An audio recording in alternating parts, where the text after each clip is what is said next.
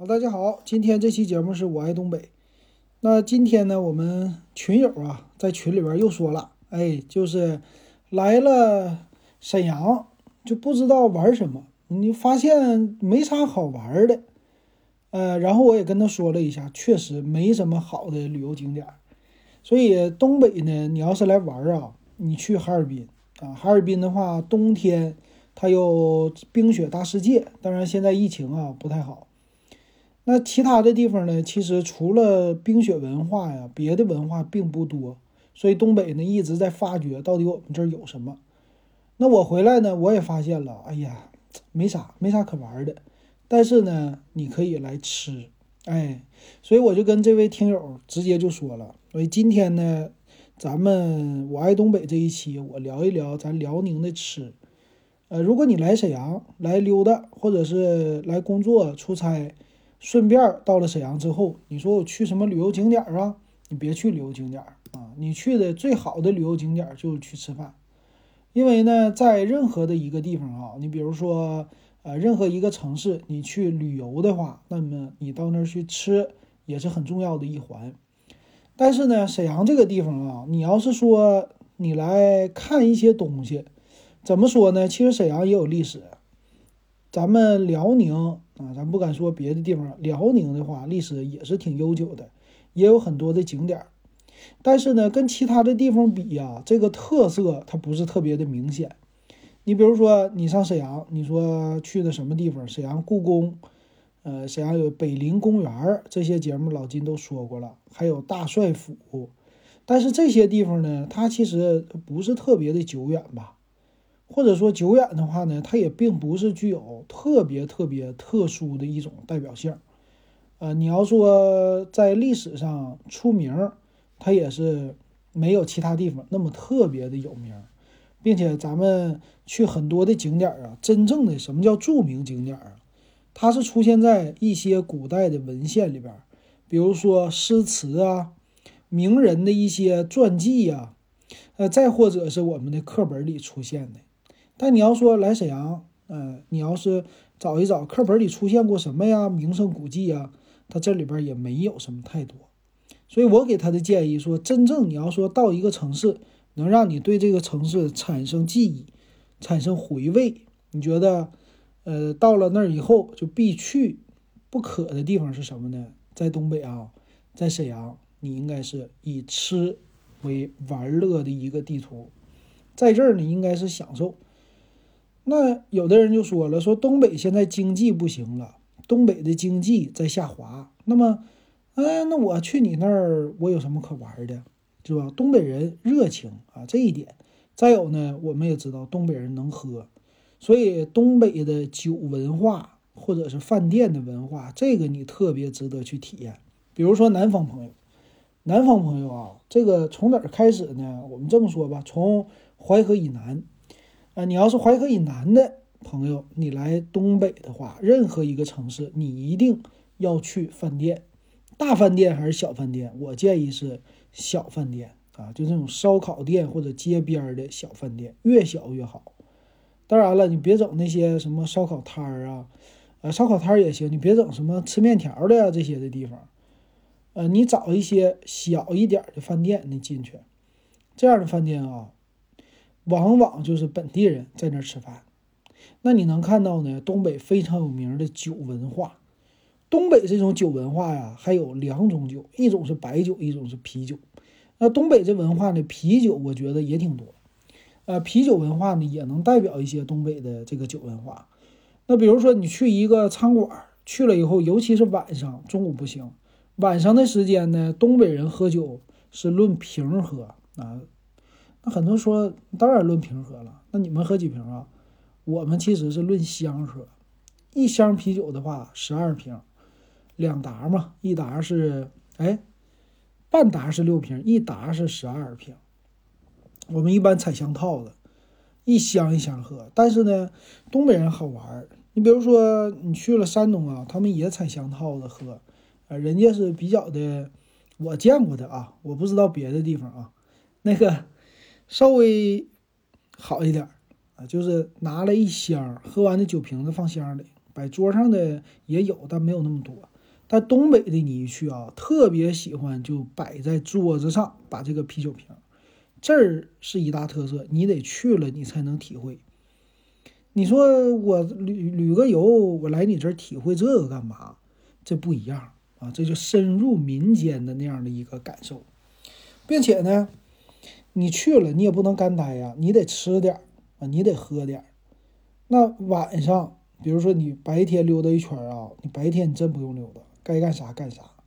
你到了夜晚的时候，哎，你就出没，上这个小店，一进去要几个菜，别太多了，菜量太大。一两个，点上一两瓶啤酒，哎，你就坐那儿，你看别人喝，这也是挺有意思的一件事儿的。呃，别人是怎么喝呢？无论是男的女的，他们俩只要聊上天儿，你就喝去吧。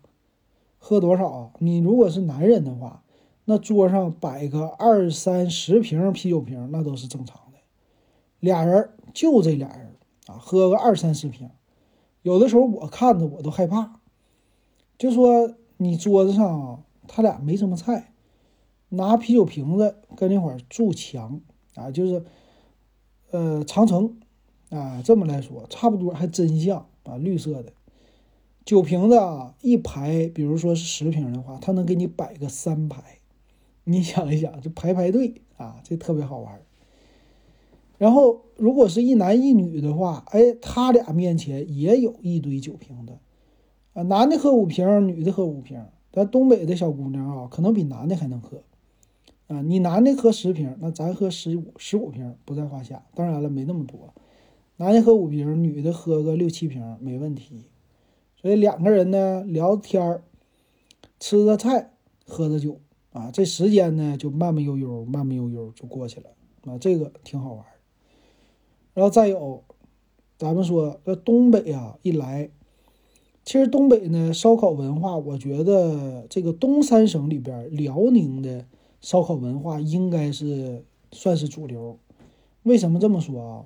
比如说整个烧烤方面，锦州烧烤可能全东北，咱不敢说全国啊，全东北最有名。然后沈阳是鸡架啊，现在我今天看了《人生一串》这个纪录片儿，是 B 站哔哩哔哩拍的。也挺有意思，他也提到了，呃，丹东丹东烧烤，就每个地方呢都有自己特色，啊，吃的东西也有自己特色。比如说我们这儿有豆皮儿，啊，老金以前的我爱东北节目我也说过豆皮儿。这个豆皮儿呢，可能是我们这儿的一个土特产吧。这个豆皮儿啊，它就是怎么说？它跟东北的干豆腐还不一样，它是把。一种算是它怎么加工的，我还真不太了解啊。反正加工出来的话呢，就是非常薄的一层像纸一样的这种的豆制品，我们管它叫豆皮儿。而且这个豆皮儿呢，在我们这儿卖的特别多。它呢，你可以把它看成是腐竹的一种。腐竹咱们都知道，这个腐竹呢泡软了以后特别的筋道，吃起来啊。呃，咬起来特别的舒服。咱东北吃腐竹吃的也挺多啊，主要是凉拌，炒起来也能吃。那豆皮儿呢，它是比腐竹它还软，比腐竹呢它还薄，而且呢它能拉成大的片儿。就是腐竹呢，你给它摊开呀，它非常的都挤在一起，不可能摊成一个薄薄的一片儿。但是豆皮儿可以摊成。而且这个豆皮儿啊，它怎么吃的方法都有，可以煮着吃，啊，可以烤着吃，可以涮着吃，啊，这个吃的方法还可以凉拌，吃的方法特别多。那么烤豆皮儿就咱们这一个特色了，呃，之前老金也给大家说过，这豆皮呢，在我们学校门口小的时候，这玩意儿它是特别特别便宜的东西，一毛钱一串，一块钱十串，现在呢还是卖这个价。啊，就没涨价。你要是买啊，很轻松的，你来它五十串啊，那别人想这五十串要是烤肉得花多少钱啊？五块钱，甚至阿姨一高兴再送你十串，哎，五块钱六十串也有可能。那么这个豆皮儿呢，它就是用一些佐料把它呃用刷子给它刷上，吃起来特别的香甜。其实本身那个豆香已经没有了，它就。你把它看成是一张纸，或者是一个非常薄薄的承载着调料的这样一个东西就对了啊。凉拌，呃，朝鲜族的有自己的这种拌的方法都可以。之前呢，老金还在咱们群里边推广过豆皮儿吧？呃，豆皮儿当时我卖十块钱一包半斤啊，这个你要是吃起来回家去吃哇，里边都裹满了朝鲜的辣酱啊。酸酸甜甜的，裹起来当下酒菜非常的好。所以你看啊，锦州烧烤基本上什么都能烤，沈阳烧烤烤鸡架这出名，丹东烤豆皮儿啊，这还有别的地方。所以你要是来了辽宁啊，溜达一圈，你要是不吃咱本地的烧烤，那简直就是一大遗憾。那本地烧烤的最大的核心的特色是什么呀？就是它的调料。那可能今天我看的人生一串，很多的秘方都在于调料。那咱们辽宁的调料是什么呢？辽宁的调料啊，它就是烧烤料，这个哪都能买到。你现在在淘宝上也能买到。我们管它管它叫干料啊，干佐料。它主要就是辣椒啊、芝麻呀，或者是一些其他的辛香料合在一起的。两个口味，一个是辣的，还有一个不辣的。那有的人奇怪了啊，这个烧烤料还有不辣的？对，啊，就给你两种人吃的，你也可以给它混合在一起。那这个呢，就是我们在做吃烤肉的时候最简单的一个东西，你给它往上一放，吃上以后里边有孜然，什么都有了。哎，你不用撒那么多了，你就撒一种这调料就完事儿了。吃起来怎么烤怎么好吃，所以你要说我就不去东北了，哎，我就不去辽宁，我体验一下辽宁的这个烧烤到底是好在哪？你去网上你去买这个调料就完事儿了，烧烤料，买完了以后啊是干的啊，可不是湿的。买完了以后你回去啊，你无论是在哪里，你只要穿上肉穿上串，你去烤，烤完了以后，最后阶段你撒上这个调料，或者把肉呢。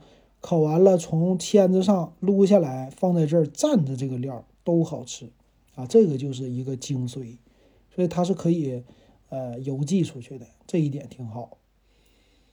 那还有一个文化就是洗浴文化啊，其实咱们这儿还有别的文化啊，但是洗浴文化特别的出名。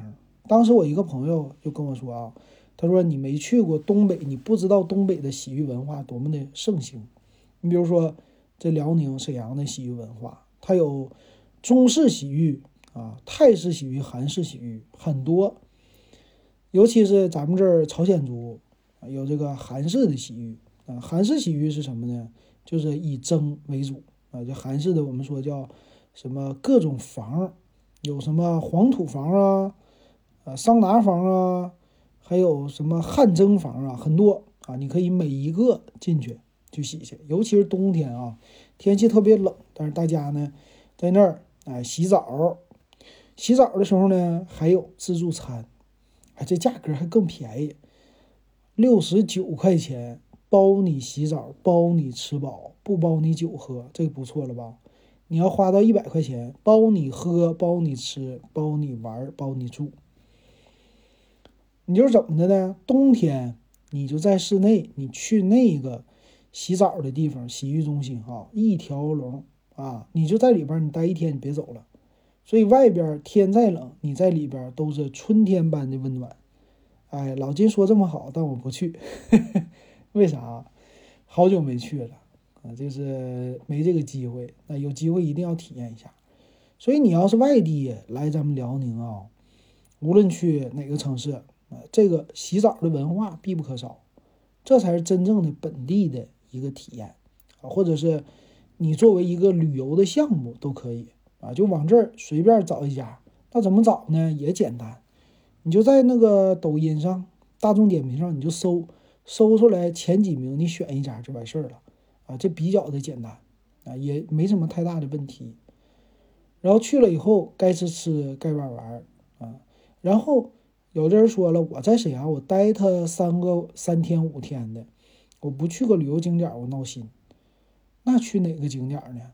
那这个景点啊，其实我今天也看了一本书，就是呃关于自由行啊，有很多书啊，什么上海什么三百六十度看上海，三百六十度看香港，呃，又这个书那个书的。像这样的书里边啊，他们一般推荐的是什么地方？吃的，呃，购物的景点玩的这些的都有，是分门别类的。所以我建议大家，如果旅游的话呢，也应该分门别类的去玩，或者分门别类的去看。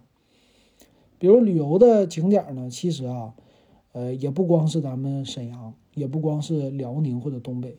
其实除了那种一线的大城市，或者是旅游资源特别丰富的城市之外，很多的城市呢，它的旅游景点仅限在五个之内啊，或者十个之内，非常非常少。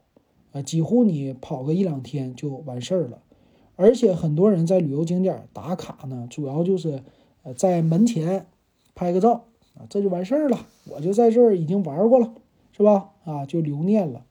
所以这个真没啥意思，一定要体验到这别人的生活当中。所以呢，吃一顿这个非常之好，而且不累。所以你来这儿啊，你要来沈阳来旅游，你就把它当成一个休息。就是我坐着飞机，我到了沈阳，我来休息休闲来了，哎，这样的感觉会与众不同。我们这儿确实挺休闲的这么一个城市，你可以一个星期不重样的吃。你比如说，早餐不算啊，早餐不算，午餐、晚餐一天两顿，一个星期十四顿，你能吃到什么呢？你当然了，晚上你可以隔一天吃一顿烧烤，这个烧烤必不可少。比如说韩式的、中式的啊，这个烤鸡架、烤什么腰子、烤羊排，是吧？很多东西都能烤，烤蔬菜啊都是。你还可以呢，隔一天去吃东北菜，或者旁边的其他地方的菜，哎，也都可以。那东北菜你也可以挑各有特色的不同家，什么饺子呀这些的，你就找有特色的挑，哎，去吃就完事儿了，也挺好。吃完呢，你在每天打卡一个洗浴中心，啊，就是去里边洗澡玩。你不可能吧？不可能天天去洗吧？隔个三五天，啊，你来这一星期你洗它两次，包括晚饭，啊，这个也是挺不错的。而且我们这儿啊，就各个民族也挺多的，回族啊、满族啊，还有其他的蒙古族啊，他们的本民族的菜也有，餐厅也有，啊，你这儿也可以去。所以其实呢，本地人啊，我们这个沈阳人，他们其实挖掘的是什么？就是，呃，怎么能在我们这儿玩的有意思？怎么能在每天的啊，就这么多的景点之内？我们吃的有意思，所以本地人才是真正的会玩会吃的。因为什么？著名的景点他们都知道了，我不去，但是我还想要去什么新的地方。所以现在呢，很多就说它叫网红打卡地。很多人呢就去一个城市旅游之前，先看抖音，抖音上哪里火他就去哪里。最起码他没有错啊，可选择性比较的多，而且呢选择的成本也比较低。基本上不会太大的上当受骗，啊，这个还是好一些的。当然了，你要是真正的想体验一个城市，就靠一个星期的时间是完全不够的，待个半年、一年的，这个是最好。但大家没有这时间，所以走马观花的话呢，还是呃去体验一下吃和玩这就够了啊。景点打卡暂时就算了。啊，体验一下这城市就不错了。行，今天不知道算不算给咱们这位朋友给解析的差不多也欢迎大家就来这个城市溜达溜达，去看一看不一样的地方啊。行，今天咱们就说到这儿，感谢大家的收听。